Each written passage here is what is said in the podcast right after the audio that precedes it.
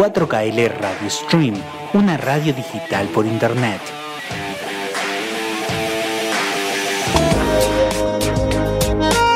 Comunidad Educativa. Comunidad Educativa. La radio y toda su magia. Nuestra educación y todo lo que sobre ella tenemos para decir. Comunidad.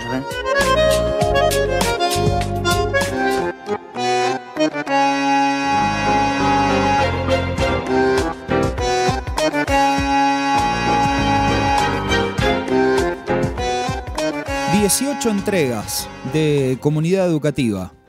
18 lunes compartidos a través de la productora 4KL y su parte íntegramente dedicada a la radio. Radio que, como todo en estos tiempos de borrón y cuenta nueva permanentes, muchas veces intentan disfrazar de formato, de plataforma, de espacio. Pero la radio, radio es y por eso también acá estamos a través de ella, defendiéndola. Y del otro lado la educación, así entre comillas o sin comillas, pero con algo fijo, las letras mayúsculas.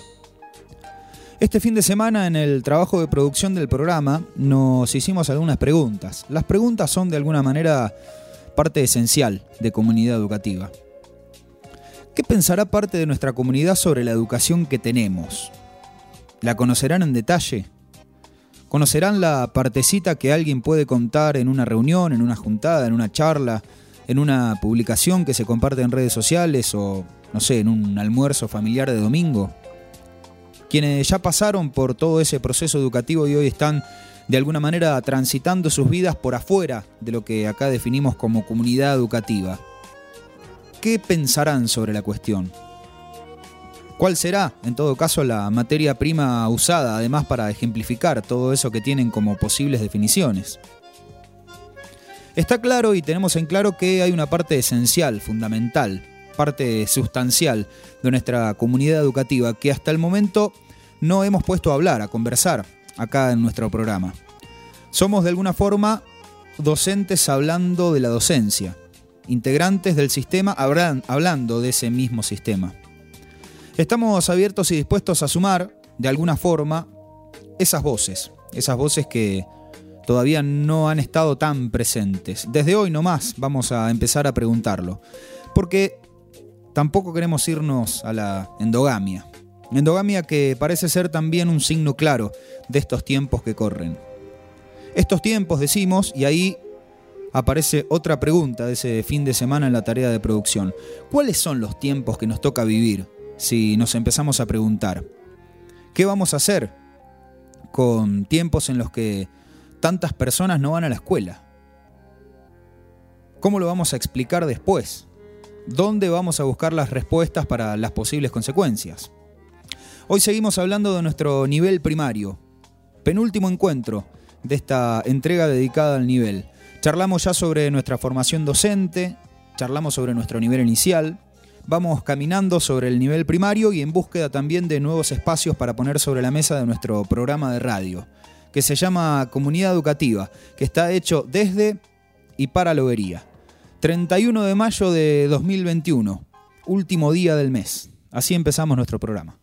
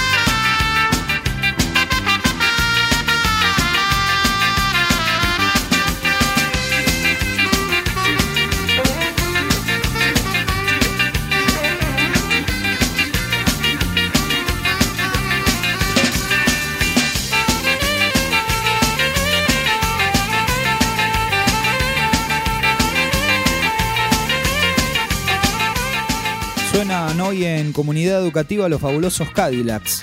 Usamos el disco Yo te avisé de 1987, banda cuya historia oficial comenzó por 1985, aunque Los Fabulosos habían comenzado un tiempo antes, en 1983, cuando se juntaron Mario Zipperman, Aníbal Rigozzi, Gabriel Fernández y Flavo Cianciarulo.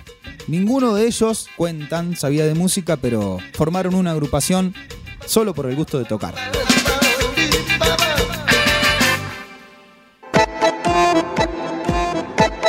Programa de radio. Un momento para preguntar y responder. Somos lo que somos. Comunidad educativa.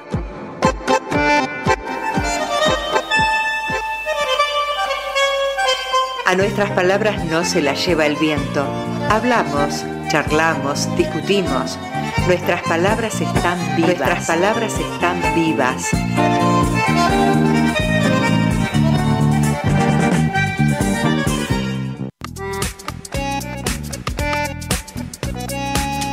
Programa número 18 de Comunidad Educativa. Estamos en el www.4kl.com.ar barra radio para ir directamente a la reproducción de la radio en vivo. Y nuestro canal de comunicación directo es a través del WhatsApp 2262. Y ahí falta un numerito, pero es 63 36 07. Ese es el número de WhatsApp para que puedan comunicarse con nosotros y para empezar a mezclar, ¿por qué no?, también parte de lo que mencionamos en nuestra introducción, en nuestro editorial. Esto de empezar a buscar también algunas preguntas y posibles respuestas en quienes no necesariamente tienen una vida activa dentro de lo que acá definimos como comunidad educativa. Estamos empezando a armar los primeros mates en este lunes por la noche y seguimos recorriendo nuestro nivel primario. Hoy invitamos a charlar con nosotros a Mariana Vidal, a quien le damos la bienvenida. ¿Cómo estás? ¿Todo bien? Hola, muy bien, gracias. Bueno, este es un lugar que ya conoces, porque ya viniste alguna vez, así que no le vamos a preguntar cómo fue recibida, porque ya es alguien de la casa. Em, bueno, Mariana, estamos haciendo este recorrido por el nivel primario, tratando de generar las respuestas que van desprendiéndose de algunas de las preguntas que vamos imaginando. Pero en primer lugar siempre apuntamos a una especie de presentación. Una presentación en la que nos puedas resumir, en este caso, partecita de tu formación docente y los caminitos que vos quieras contarnos que te llevaron al lugar que estás ocupando actualmente. Bueno, yo terminé el secundario en el 92 y bueno, eh, no había la opción, digamos, para irse a estudiar, entonces, este, siguiendo la tradición familiar un poco, porque mi mamá fue docente también, este, eh, bueno, empecé a cursar. Y bueno, me recibí a los 22 años, y mm, porque un año en el medio dejé, hice otra cosa, y mm, empecé a ejercer recién eh, de grande, así que me tuve que poner a estudiar este, de grande pedagogía, didáctica, todo nuevamente porque era empezar de nuevo. Este, yo estuve viviendo un tiempo en España, 11 años, y cuando volví, ahí este, empecé nuevamente a, ejercer la docencia. ¿Y no la habías ejercido anteriormente, solamente te habías recibido? Sí, sí, sí. ¿Cómo fue ese salto? ¿Volver? Sí. Volver y tener que ir a buscar algunas cosas de las que habías aprendido, imagino, o imaginado en aquel momento en el que habías terminado tu carrera docente. Sí. Em, el principio fue de mucha lectura, de, empezar nuevamente a, impregnarme de, de, lo nuevo, este, los nuevos lineamientos, las nuevas, eh, los nuevos enfoques este, que, había. Yo vuelvo y me encuentro este, en una etapa de Argentina en la que se habían cambiado muchos paradigmas, por ejemplo, para decir algo concreto una fecha que ya cuando yo estaba terminando el secundario se estaba empezando a repensar como era el 12 de octubre, que hasta ese momento era el, eh, día de este Era el día de la raza. Sí. Encontrarme con que ahora era el día de la diversidad, el día del respeto por la diversidad cultural y todo ese enfoque este, nos paraba y nos ponía ya en situación. Era como, para mí me daba como una foto panorámica de dónde estábamos parados y hacia dónde íbamos, este, porque eso era la mirada de, qué formación, de qué planteo y cómo nos íbamos a parar en el aula este, a, pensar con los chicos, este, eh, a, pensarnos este, como sociedad, ¿no? Entonces eso fue hermoso para mí, encontrarme eh, en esa situación, en esos desafíos, eh, fue muy enriquecedor para mí, sí. ¿Y cómo había sido si es que la recordás más o menos, algunas cosas generales, otras específicas, aquella formación docente que vos habías tenido, si la podés caracterizar. Y eh, veníamos de una, de una educación bastante memorística, eh, por ejemplo, en la que no había mucha posibilidad de elección en un texto que vos podías elegir para estudiar cierto tema en la carrera. Tampoco había tanta, tanto acceso a la información como hay ahora, porque internet y todo eso en esa época no, todavía acá no había llegado. Entonces eran los libros que proponía el docente, que era uno, o por ahí fotocopias, recortes de cosas, de, de autores. Entonces, este, era, digamos, una educación más tradicional o como la conocemos con el nombre de educación tradicional.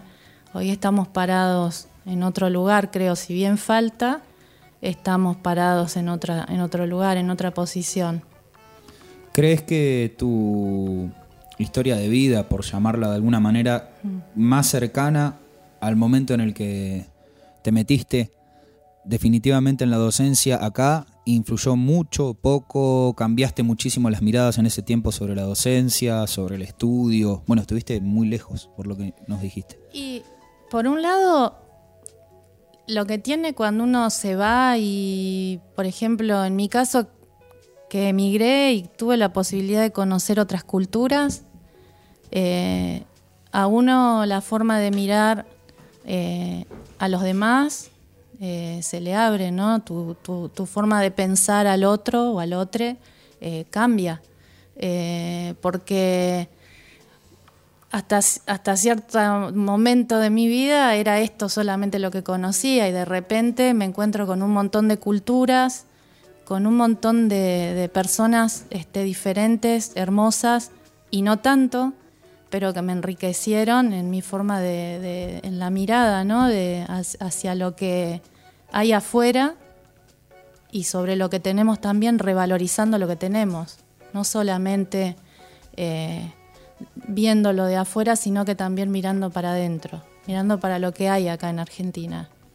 ¿Te pasó cuando mm, empezaste a ejercer la docencia que em, tuviste que repensar tu tarea docente, tuviste que transformarla según vos la venías pensando en ese momentito? ¿Cómo fue ese comienzo? cuando empecé acá nuevamente. Sí. Eh, ¿Fue una decisión que tomaste porque dijiste voy a hacerlo por algún objetivo específico, por una cuestión estrictamente laboral, un poquito de cada cosa? Un poquito de cada cosa, porque, bueno, ya por ahí, no sé, la gente que me conoce sabe este, que soy bastante, no sé, eh, no sé, algunos me dicen que soy rara, pero yo no me veo rara en mis formas de, ver las cosas, ¿no? Pero siempre tuve el deseo de eh, trabajar con niños y, la docencia me abría esa puerta. Entonces, para mí este, fue como la posibilidad de volver y de empezar hacia un lugar que tal vez postergué o dejé por la vida, por decisiones, por, bueno, y este para mí ha sido muy, muy rico, muy lindo y sigue siendo, más allá de mi edad, más allá de que a veces cuando veo que chicas un poco más grandes que yo ya están por jubilarse y yo digo recién todavía me falta un montón, no me veo como una persona este, que esté cansada, sino que lo veo como un desafío y como algo lindo. ¿Y cuando empezaste, empezaste en el mismo lugar en el que estás ahora? No. ¿Cómo fue ese caminito? Y estuve, el primer trabajo que eh, tomé fue en eh, Matienzo, no sabía ni dónde era Matienzo, para que te dé una idea. Me fui a dedo, me levantó una familia que estaba perdida, así que no sé cómo llegué a Matienzo, pero... Estaban todos perdidos. Estábamos todos perdidos en el campo, bueno. Después tomé la escuela 7, que es donde estuve más tiempo, que fue seis, eh, fueron seis años. Y eh, luego estuve en Napaleofu 2 y ahora hace un año y medio que estoy en el, la EP46 o Colegio Nacional. Colegio Nacional y en la parte del primer ciclo, del nivel Eh, primario. ah, estoy en primer ciclo. Yo en el Colegio Nacional hice mi primaria, secundaria, cursé magisterio y ahora estoy como docente. Sí. Muy bien. O sea que tenés, como me pasa a mí, lo pregunto, Sí. eh, el olorcito del piso del Colegio Nacional en la cabeza. Igual yo arranqué en el colegio viejo, imagínate, nos pasamos en- cuando yo iba a segundo año al colegio nuevo y era una maravilla Claro, un lujo. estar en esa escuela. Y sí, antes teníamos la estufa querosén, habría, había que abrir las ventanas porque o de camper inflada dentro del aula o porque se llovía, era así, así que irnos ahí era Buckingham.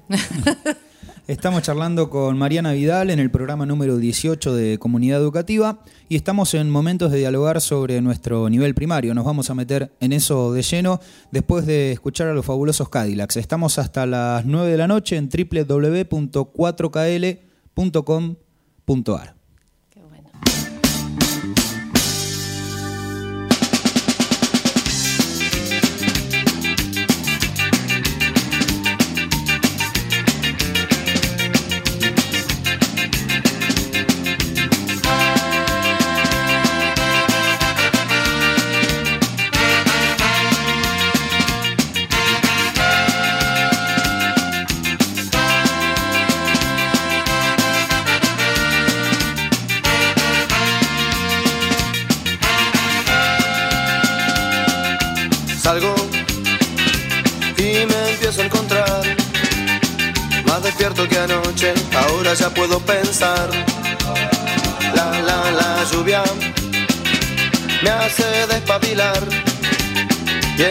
mis zapatos son distintos a los demás.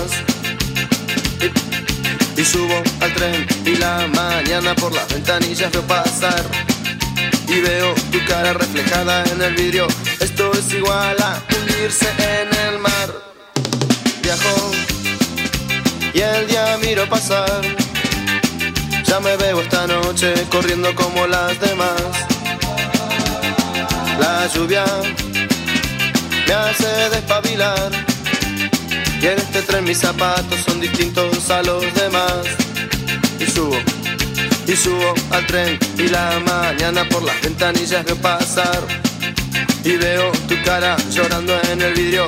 Esto es igual a hundirse en el.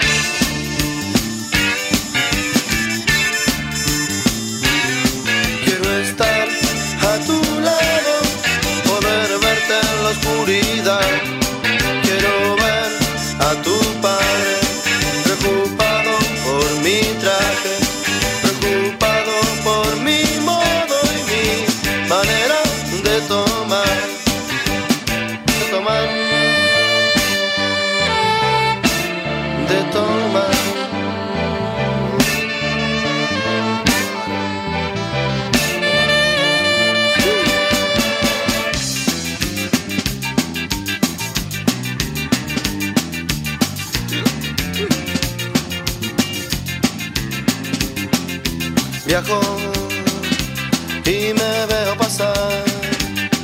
Ya me veo esta noche muriendo como las demás. Yo, yo, yo llego y te veo pasar.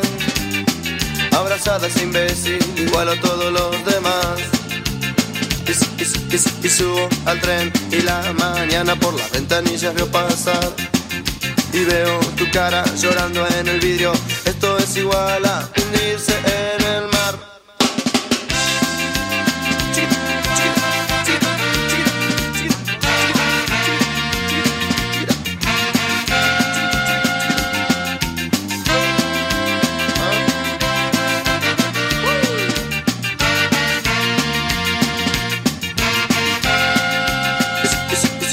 Y, subo al tren y la tarde por las ventanillas vio pasar y veo tu cara llorando en el vidrio.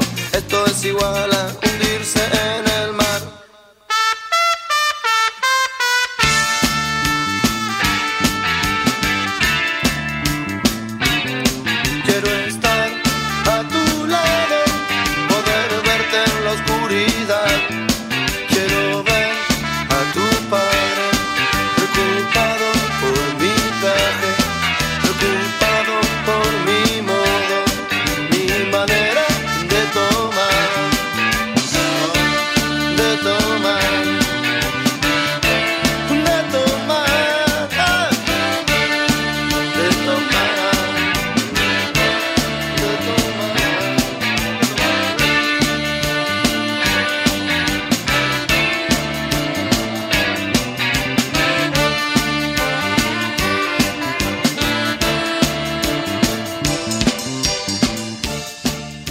Quienes dicen que este disco, Yo te avisé, de 1987, fue algo así como la consagración de los fabulosos Cadillacs, alcanzó el doble platino y los catapultó a horas sanitarias en junio de 1988. Eso fue antes de la primera gira por Latinoamérica. Contó con la presencia de Andrés Calamaro, quien poco tiempo antes había dejado ya de ser parte de los abuelos de la nada.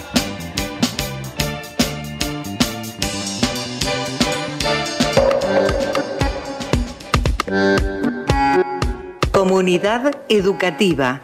Suspendemos dudas e interrogantes en el aire. Lo compartimos. Ya es nuestro aire.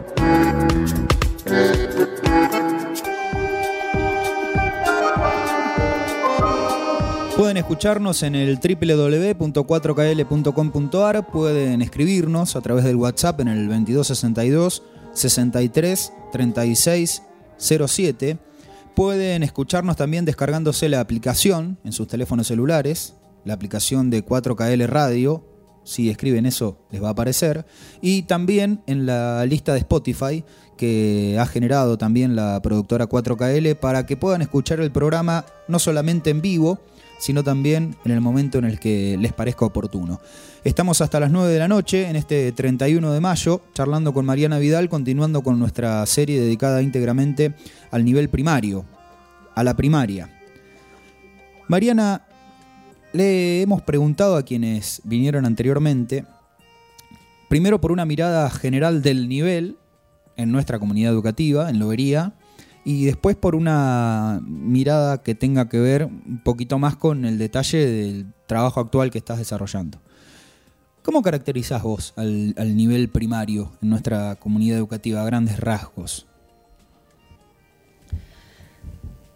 Eh, me- a ver, vamos a enfocarnos hacia dónde, caracterizarlo en qué sentido. Caracterizarlo, por ejemplo, hubo quienes dijeron que es un nivel eh, en el que todo está absolutamente estructurado, marcado, dicho y establecido. O sea, fue como una de las caracterizaciones centrales. Pero quizá te parezca que hay otra cosa que decir del nivel que no tenga exactamente que ver con eso. Eh, y eso lo rige, digamos, sí.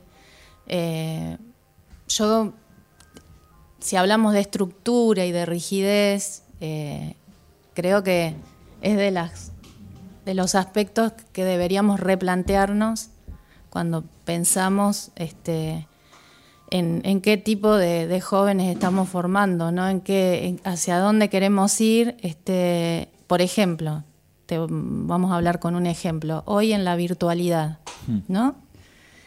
Eh, nos estamos planteando, y soy crítica en esto, eh, un modelo eh, presencial en la virtualidad. Y es incompatible. Entonces esa rigidez no nos deja ver de qué manera podemos abordar esta virtualidad para que sea virtual realmente. O sea, qué podemos implementar, cómo, sentémonos a pensar entre todos y todas, de qué manera podemos adaptar esta situación, cuáles son las expectativas que tenemos, eh, que no tienen por qué ser menor en cuanto a aprendizajes, sino en metodologías, en enfoques.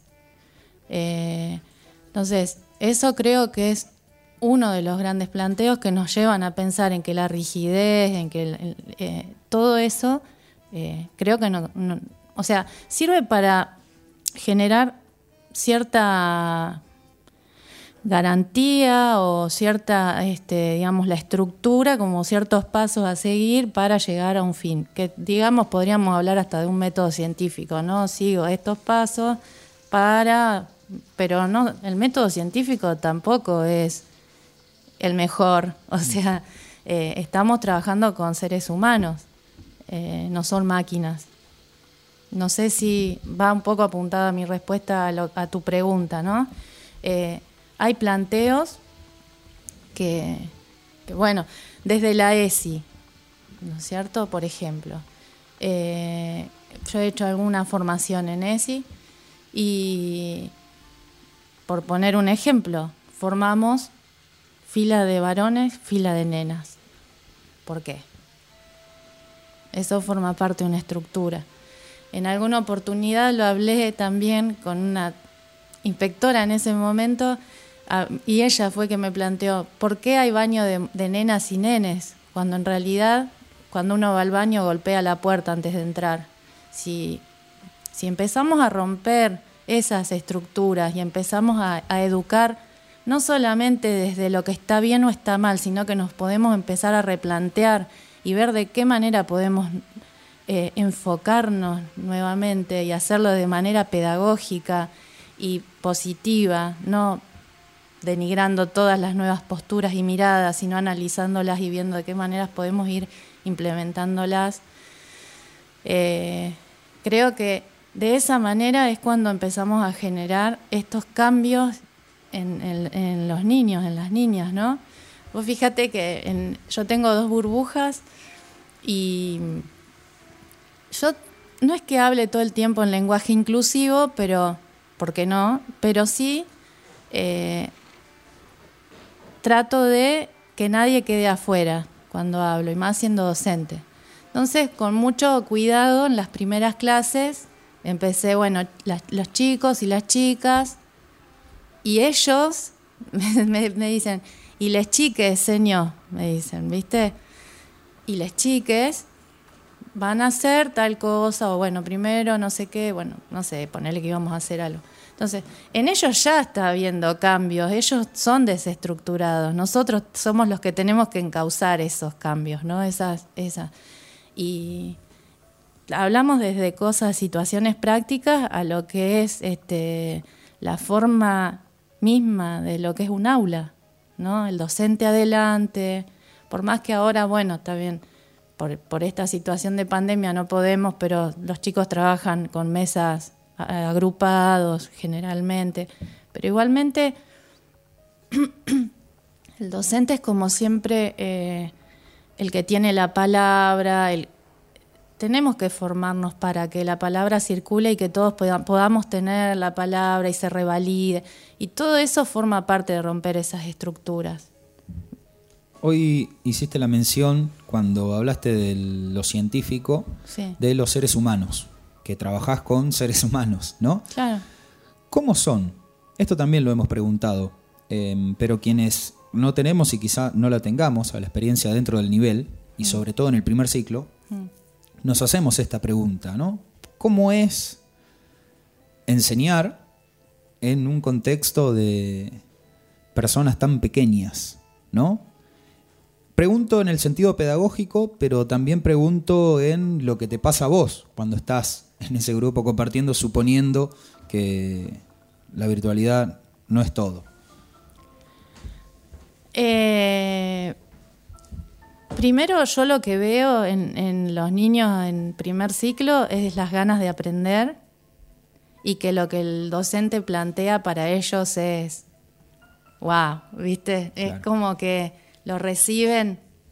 Por eso digo que también a la hora de replantearnos cómo podemos desestructurarnos es hermoso pensarlo, porque ellos mismos son flexibles, abiertos, este, y ellos mismos te van llevando. Fíjate que ellos fueron los que me plantearon les chiques, señor. O sea, eh, poder tomar esa, espontaneidad, esa naturalidad, eh, lo que saben, eh, yo como docente me lo replanteo y como también adulto que tengo ya una edad en la que he sido formada en otra escuela y en la que yo tengo que romper esquemas, porque no es que yo no tengo que romperlos, yo me tengo que romper esos esquemas para poder pararme de otra forma dentro del aula.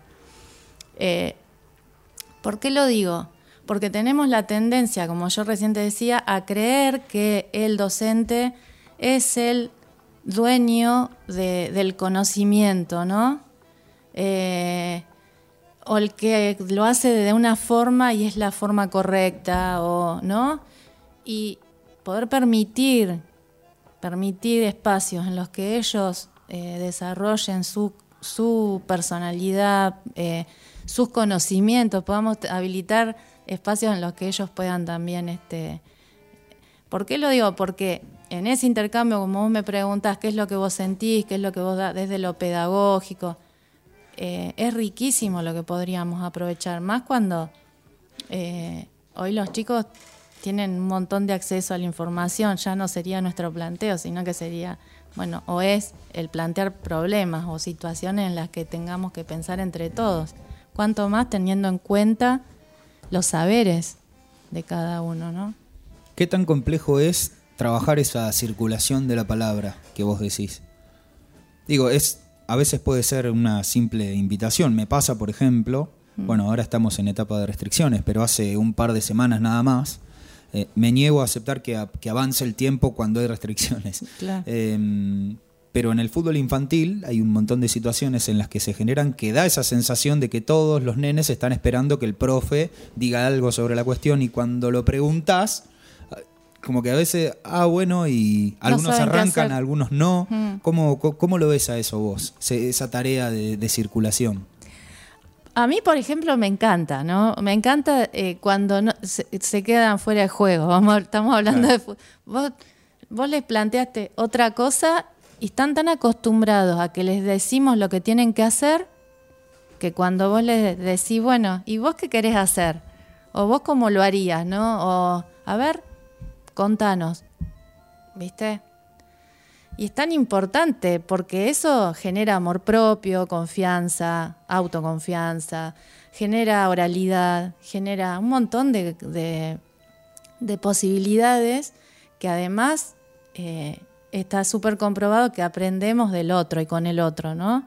Entonces, eh, habilitar la palabra para, eh, aparte, otra cosa, siempre pasa la típica, ¿no?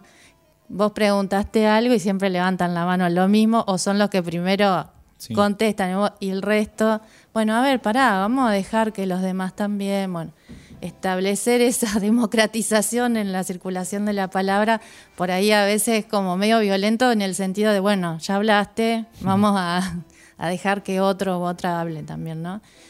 Pero ellos, lo lindo o lo que a mí me asombra y me encanta y me motiva es que cuando vos producís esos quiebres como docente, eh, les encanta. Yo te voy a dar el ejemplo de la fila, nuevamente. Ellos están acostumbrados a que salen, toca el timbre y se forman. Nenas, nene, trick. Nadie les dice nada, ellos ya, ¿viste? Eh, bueno, pero hoy se van a formar nena, nene, nena, nene y nadie se mueve, ¿viste? Se quedan como, ¿qué está diciendo? ¿Viste? Bueno, bueno, a ver, vamos a pararse, parate vos, parate vos, los, hago yo para romperles, eh, porque, ¿viste? Bueno, y queda primero capaz el que siempre quiere ser primero. Bueno, vamos a arrancar de allá, le digo, y arranca el del fondo, le digo, bueno, vení para acá, ahora sos primero. Y el que estaba primero se queda. Y les rompes todas las estructuras esas. Y les encanta. Señor, ahora salimos mezclados, te dicen después. claro, sí, sí. Bueno, pero esas son digamos, son simpleces o simplezas, como se diga, pero que van generando em, posturas, ¿no? Que van generando también en su forma de, según mi concepción, de, de relacionarse con los demás en, bueno, hoy puedo estar mezclado, mañana no, hoy puedo ser primero, mañana no, hoy puede estar en el medio de la fila. Antes eras el más alto y eternamente ibas a ser el último en la fila. Hasta el último año de la secundaria. Claro, viste, por eso. Entonces, muchas cuestiones que... Lo del baño yo lo he planteado con mis compañeras y muchas me han dicho, no, eso es imposible, no sé. Bueno, puede ser, no sé. Pero podemos pensarlo, abramos el debate, hablemoslo, charlemos, veamos. Yo creo que son pequeños gestos que, van generando cambios para mí como docente, experiencias, veo, observo reacciones, como vos me preguntabas, ¿qué ves en los chicos? ¿Qué? Después en el aula, lo mismo. Eh, la paridad de géneros, ¿no? Bueno, ya hablaron mucho los varones. Las nenas, ¿qué pasa? A ver, ¿por qué? ¿Qué? O sea, siempre estableciendo esas, esas premisas o esas, ¿no? esa forma de trabajar. Para mí eh, es muy válido desde el respeto, desde cuando hablamos de, de educación sexual, ¿no? Eso es educar en la sexualidad, en el que todos somos iguales, tenemos las mismas oportunidades y podemos participar de la misma manera. Estamos charlando con Mariana Vidal hasta las 9 de la noche en nuestro programa número 18 de Comunidad Educativa y pueden escribirnos al 2262 63 36 07. Suenan los fabulosos.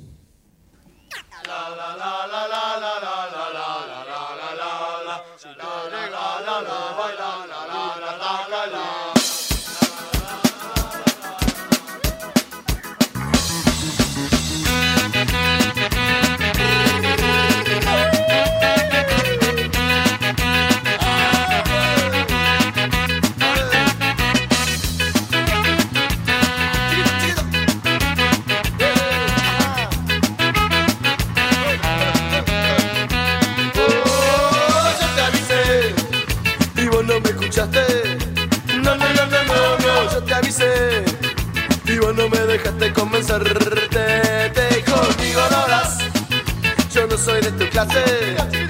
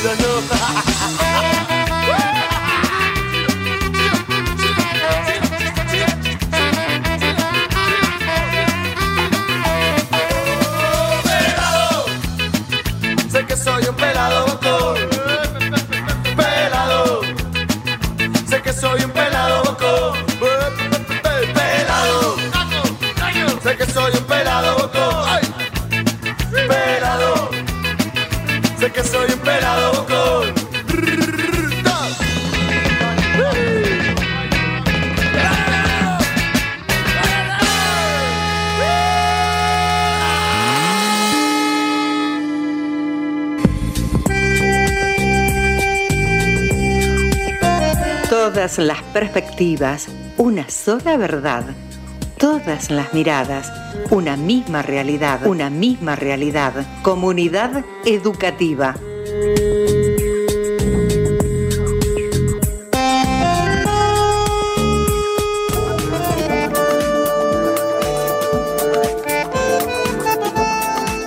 Marta Ferretti es la locutora de Comunidad Educativa, Sergio Vallita Ale es quien nos pone al aire en tiempo y forma, estamos hasta las 9 de la noche como cada lunes en esto que es la primera temporada de Comunidad Educativa y que les contamos además, porque ya lo hemos charlado en más de una oportunidad fuera del aire, quizá varíe, quizá cambie, vamos a ver qué, qué forma va adquiriendo la segunda temporada de Comunidad Educativa, hasta dónde llegamos con esto, pero sí dejamos en claro que es un proyecto como mínimo a mediano plazo. Lo soñamos a largo plazo para poder hacer todo lo que tenemos para hacer y para brindar y para invitar a charlar también en nuestra comunidad educativa. Hoy estamos con Mariana Vidal ya en casi los últimos 15 minutos de nuestro programa. Mariana, me interesa charlar con vos la cuestión que quizá es una de las grandes temáticas, pero bueno, vamos buscándole la vuelta para encontrar diferentes perspectivas. Eh, y sobre todo para salirnos de pensar si está bueno, si no está bueno, si sí o no. ¿Qué vino a hacer la virtualidad con tu rol docente particularmente? ¿Y qué vino a hacer la virtualidad desde tu mirada con los nenes, las nenas en el grupo de trabajo? Qué preguntita, bueno. Em, bueno, no la podemos analizar sola a la virtualidad aislada, me parece. Tenemos que analizarla en el contexto de lo que estamos viviendo, que es un contexto de aislamiento. Si la miro sola, genera distancia. Si la miro en un contexto de aislamiento, genera una puerta para estar más cerca, ¿no? Puerta, ventana, lo que quiera. Entonces, creo que eh, mirándola con ojos positivos, es una herramienta que nos permite este, seguir ejerciendo nuestro rol docente eh, en este contexto que estamos habitando. Y mm, nos ha costado entenderlo, no ha sido sencillo asimilarla a la virtualidad para mí, este, ha sido compleja, ¿no? Me ha generado mucha frustración en determinados momentos creo que a la mayoría. Uno tiene muchas expectativas, propone situaciones de aprendizaje y por ahí los resultados este, no son los que uno espera y sin embargo eso te lleva a replantearte tus estrategias y más allá de lo negativo que uno puede ver en ese momento también significa avanzar en desafíos propios que tenés que, este, digamos, eh, dedicarte o proponerte o ponerte las pilas para poder seguir este, aprendiendo y, e implementando este, nuevas estrategias ¿no? virtuales. Eh, por ese lado diría eso. Eh, ha generado desigualdad porque las desigualdades existían previas a la pandemia y ya esto se ha hablado en muchos lugares y es un tema que no lo digo yo, sino que han quedado más en evidencia, ¿no? Aquellas este, familias que por ahí no tenían conectividad o, que sus horarios, horarios laborales también no les permiten acompañar a sus hijos en, estas trayectorias virtuales, o que familias que tienen, que son este, numerosas, en las que tenés muchos niños, niñas, niñes, eh, y se hace compleja, ¿no? se hace complejo el día a día. Eh, en lo que es el acompañamiento. Entonces, esos, digamos, son un poco los pros y los contras de lo que nosotras este, hablamos por ahí entre nosotras eh, sobre este tema.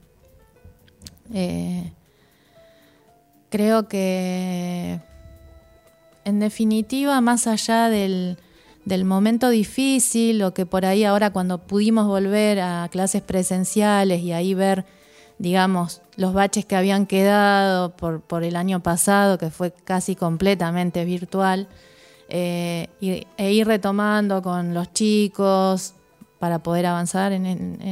Fue como que pudimos visualizar concretamente a quien por ahí los papás los ayudaron demasiado y a quienes un poquito menos, que, ¿no? Y mm, creo que más allá de que hay desigualdad. Yo soy capaz muy positiva, no sé, ¿viste? Eh, pero más allá de todas estas contras que, vemos y que nadie quiere la virtualidad, queremos la presencialidad, porque por esto mismo que decíamos hoy, uno aprende con el otro, uno aprende del otro, del otro, ¿no? Eh, el intercambio, el ver lo que el otro hizo, dijo, eh, lo que yo no me daba cuenta, mi postura no es como la del otro y entre los dos podemos sacar otras conclusiones y nos enriquecemos. Eso es hermoso, los seres humanos necesitamos eso para aprender. Eh, pero más allá de, que no lo podemos tener ahora, eh, también ha generado otros aprendizajes y no podemos dejar tampoco de valorarlos a esos aprendizajes. Estábamos como docentes, digo, estábamos en términos amplios, si querés podés presentarnos alguna particularidad, em, medios alejados de eso, crees vos, de la cuestión virtual o de contar con las herramientas como para, bueno, decir, bueno, apareció la virtualidad plena, bueno, tenemos ya las herramientas más o menos trabajadas, ah, estábamos medio desnudas, desnudos en ese sentido. Sí, sí, sí. No sabíamos ni, ni hacer un meet ni una videollamada. Yo, por ejemplo, eh, viste, eso, después herramientas digitales como, no sé, hacer un, qué sé yo, un, bueno, una tarjetita en Canva, por ejemplo, ¿no? cosas que son atractivas visualmente, que hemos tenido que ir intuitivamente averiguando cómo funcionan. Eh, eh, un video, un InShot. El otro día yo haciendo un video, ¿viste? No, me ayudaron. Porque sí, lo lo puedo hacer, pero estoy aprendiendo y, bueno, cosas que son hermosas y que las podríamos haber tenido implementadas de antes, porque la verdad se podrían haber tenido implementadas en el aula, ¿no? Mostrar, en vez de un afiche, mm, un, algo interactivo, no sé. Eh, por eso en ese sentido digo, bueno, es un desafío, nos pone como en jaque, ¿no? Como que decir, bueno, ahora no te queda otra que, este, al menos aquellas herramientas, no te digo todas, pero sí ir adquiriendo algunas de a poco y este y cuando decíamos hoy en qué pondríamos a los niños, a las niñas en situación de aprendizaje, y yo diría que hasta para que nos expliquen cómo se usan determinadas plataformas o cosas, hasta podríamos ponernos nosotros en situación de aprendizaje con ellos. Sería un lindo intercambio. Sí, sí, sí, sí. Em, me quedo con, algo que pensaba mientras recién terminabas lo que estabas diciendo. Em, ¿Crees que hay áreas, no sé, una de las prácticas del lenguaje, otra más relacionada con las ciencias naturales, que mm, pierden un poco de fuerza con esto de ir, venir, que no tenemos clases, que estamos muy poco tiempo? ¿Crees que hay un área que sí, otra que no tanto? ¿Sos más media fanática de algún área en específico? Y a mí me gusta prácticas del lenguaje. me gusta mucho prácticas, pero las prácticas del lenguaje atraviesan todas las áreas. Así que desde la comprensión de una situación problemática o de las reglas de un juego, estás eh, desarrollando una práctica del lenguaje. Cuando tengo que explicar cómo se juega algo o cómo se hace un truco de magia, estoy practicando la oralidad. Entonces, sería un texto explicativo, y no está escrito, pero lo estoy oralizando. Entonces, Em, y estás trabajando matemática. O si hago un experimento, o si, ¿no? Eh, por ahí es las formas en las que los pensamos a las áreas, cómo las podemos ir relacionando. Eh, por ahí las ciencias, las ciencias sociales pueden ser a veces las que quedan como un poco más este, relegadas, porque em, por ahí son más teóricas y, se necesita más imagen, más, no sé, algo que llegue más en primer ciclo, ¿no? Claro. Y teniendo en cuenta esto que nos decís, sobre todo tu mirada y análisis de cada una de las áreas, mm. en la vuelta, en este retorno que también mencionaste, em, ¿con qué te encontraste? Ya nos dijiste que bueno, había quizá algunos que los habían ayudado un poquito más, otros un poquito menos, algunos baches, algunas intermitencias, pero particularmente te encontraste con qué cuando volviste? ¿O fuiste a buscar algo que no había o te encontraste con cosas nuevas en ese momento de volver al aula, aunque sea un ratito? Eh, cuando volvimos al aula, lo que primero encontramos todas las dos, por lo menos con las que yo charlé, eran muchas ganas de, estar ahí. Eh, buena predisposición, eh, contentos eh, de verse, de, viste, mm, explicar, bueno, los protocolos y, y los chicos, este, bueno, obviamente después son niños, juegan, se olvidan, hay que repetirlos, pero en sí, o sea, todo muy naturalizado en ese sentido. Y bueno, fueron, fue una etapa tipo de corte evaluativo, observar qué, qué, qué hay, ¿no? Perdón, qué tenemos, qué, quién puede leer, quién no, quién conoce los números, quién no. Todo eso se hace y se hizo. Y en función de eso, proyectar, ¿no es cierto? Eh, pero en general, buenas respuestas. Buenas respuestas. Y lo que sí de destacar, y eso vino también como una bajada desde inspección, era el que relajemos, que no, este, que nos demos el tiempo nosotros como docentes y pero sobre todo los niños, eh, porque el año pasado fue muy largo y era volver a, a aprender a estar, a, no nuevamente a adquirir, a estar en ese lugar. Entonces, eso también fue importante porque como que hablando de la rigidez, hubo más flexibilidad. Sí, ahora que me haces pensar en eso, hubo otra flexibilidad en adaptar contenidos, en, se actuó más rápido en los, diagnósticos, como para poder enfocarse, para fortalecer precisamente a aquellos que necesitan fortalecerse. Mariana, estamos llegando al final de nuestro programa, este el número 18 de Comunidad Educativa, que está ilustrando musicalmente la banda Los Fabulosos Cadillacs. Em, estamos muy agradecidos de que hayas venido, que nos hayas contado tu experiencia, sobre todo esta, esta experiencia tan particular del adentro y afuera, con esto de la virtualidad, que a mí particularmente como docente me, me vuelve loco, entre comillas, ¿no? De pensar qué es lo que está pasando en uno a veces quiere saber qué es lo que está pasando en todos los niveles, en todas las aulas, y no se puede. Y por eso está bueno también sumar alguna experiencia y un relato y demás. Así que estamos muy agradecidos por eso.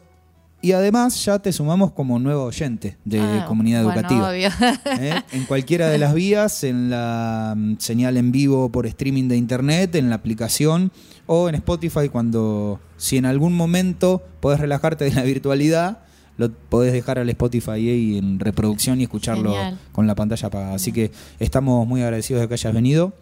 Y seguramente ya vamos a estar charlando y convocándote alguna que otra vez. Bueno, muchas gracias por la invitación. La verdad que hace bien charlar de estos temas porque a uno lo hace pensar también y revalorizar también cosas que por ahí no no las estás viendo con tanta claridad. Y algo sobre lo que dijiste a lo último de la virtualidad que nos da, nos da, nos da un poco como de bronca o qué sé yo, no podemos descontextualizarla. Tenemos que tener presente la situación en la que estamos viviendo, en la que mucha gente está eh, pasándola muy mal y mm, no perder el foco, no enfocarse solo en eso, pero sí pensar que por ahora es una de las pocas maneras de, cuidar a los chicos, de cuidarnos nosotros y a los demás. Gracias, Mariana. A vos. Pasó Mariana Vidal por Comunidad Educativa. Vamos a cerrar también con los fabulosos Cadillacs y nos vamos a encontrar el próximo lunes. También, como siempre, a las 8 de la noche, en esta horita por semana que nos tomamos para charlar un poquito sobre nuestra educación y desde la radio, que es algo que llevamos muy pero muy adentro. De esta manera nos despedimos. Los dedos, la operación y la puesta en tiempo y forma son de Sergio Vallitale. Adiós. Oh.